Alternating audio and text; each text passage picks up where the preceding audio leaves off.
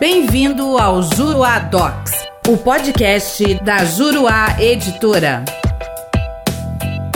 Aqui quem fala é o professor Paulo Pinheiro. Tudo bem com vocês? Advogado criminalista, professor de Direito Processual Penal e doutorando em Ciências Criminais. E hoje eu vou falar um pouquinho para vocês sobre o que eu venho chamando de fonagização do procedimento sumaríssimo. Hoje nós temos aí cerca de 127 enunciados do FONAGE, que é o Fórum Nacional dos Juizados Especiais, somente na esfera criminal. E todos os dias, quem atua no Juizado Especial Criminal, no GCRIM, se depara com decisões fundamentais nesses enunciados do FONAGE. Mas nós temos que olhar e que analisar esse contexto da fonagização de forma crítica. Isso porque o FONAGE não é um órgão jurisdicional. Ele é, sim, em verdade, uma reunião esporádica dos juízes supervisores dos juizados especiais em todo o Brasil. Assim, os enunciados do FONAGE não são construídos de forma democrática, tal qual, por exemplo, uma lei que passa pelo processo legislativo. Faltam critérios democráticos e faltam critérios critérios transparentes na formulação dos enunciados do FONAGE. E desta forma, não há como reconhecer efeitos vinculantes às decisões tomadas pelo juiz supervisor no GCRIM. Nem para preencher eventual lacuna de lei o enunciado se mostra idôneo. O problema é que o enunciado não deixa de ser uma decisão, só que é uma decisão proferida por um grupo sem legitimidade democrática. Podemos então questionar sobre a fundamentação de uma decisão no GCRIM proferida com base em um enunciado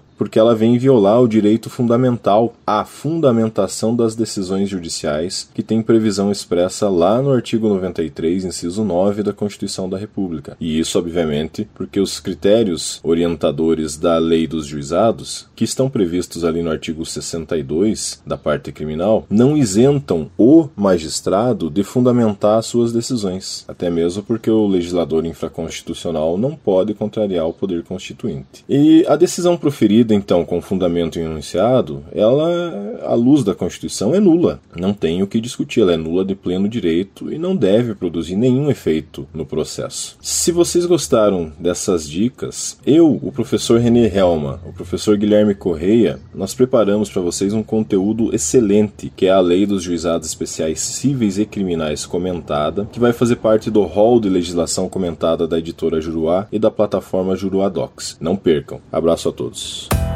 Nosso podcast fica por aqui. Com o Juruadox, faça mais, faça melhor. Até o próximo.